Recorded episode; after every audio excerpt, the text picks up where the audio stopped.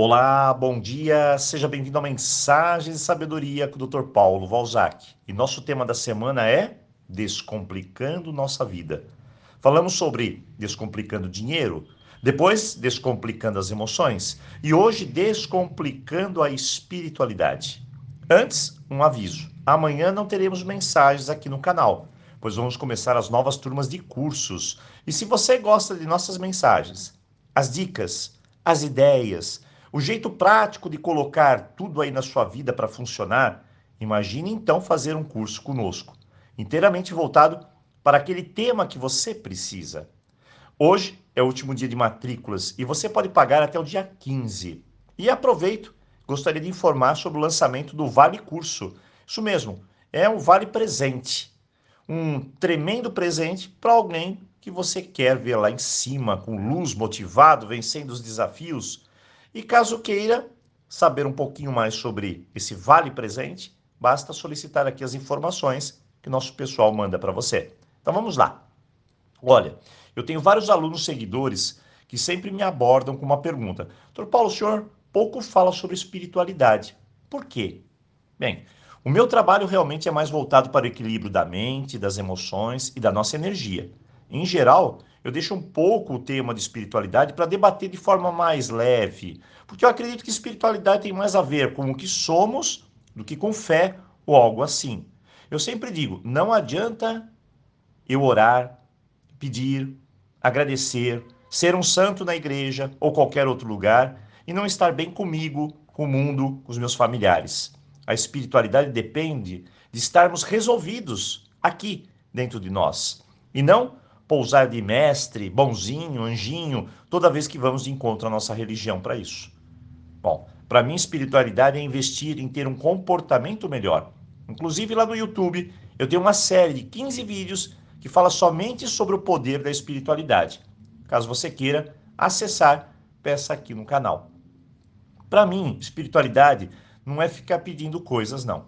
Não é ter fé para se blindar das situações ruins. Muito pelo contrário, Fé todo mundo tem, mas no primeiro desafio parece que todo mundo perde também.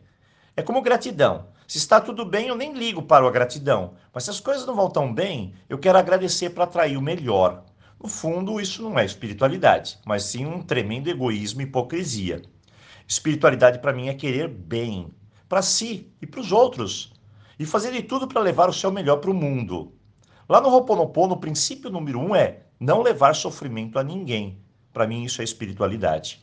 Então, tudo isso tem mais a ver com a sua essência de ser do que qualquer outra coisa. A pergunta é simples: o que eu preciso fazer para ter uma espiritualidade melhor? No meu ponto de vista pessoal, é acabar com o egoísmo que mora aqui dentro de nós.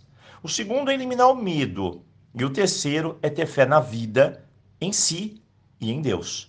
E eu acredito que essa é uma jornada para a nossa vida toda. A pergunta é: será que eu estou indo bem? Bom, você está machucando, levando sofrimento a alguém de forma deliberada? Se sim, você está na contramão. Você está pensando somente em você, em mais ninguém? Você está longe do seu caminho assim. Você está com medo da vida, do mundo, dos outros, e isso causa ansiedade, estresse? Então você está na direção errada. Você não tem fé em você. Se acha pequeno, ou não confia no plano de Deus, na própria existência, então sinto muito, mas temos muito que fazer. Não precisamos ser bonzinhos, não. Fala mansa, semblante de choro, nada disso. Precisamos ser justos e começar a curar as nossas feridas, nos fortalecer, contribuir, levar o nosso melhor, deixar nossa marca, porque o dia chegará para mim ou para qualquer outro, para todos nós. E o que vamos deixar aqui será só lembranças. Nossa história.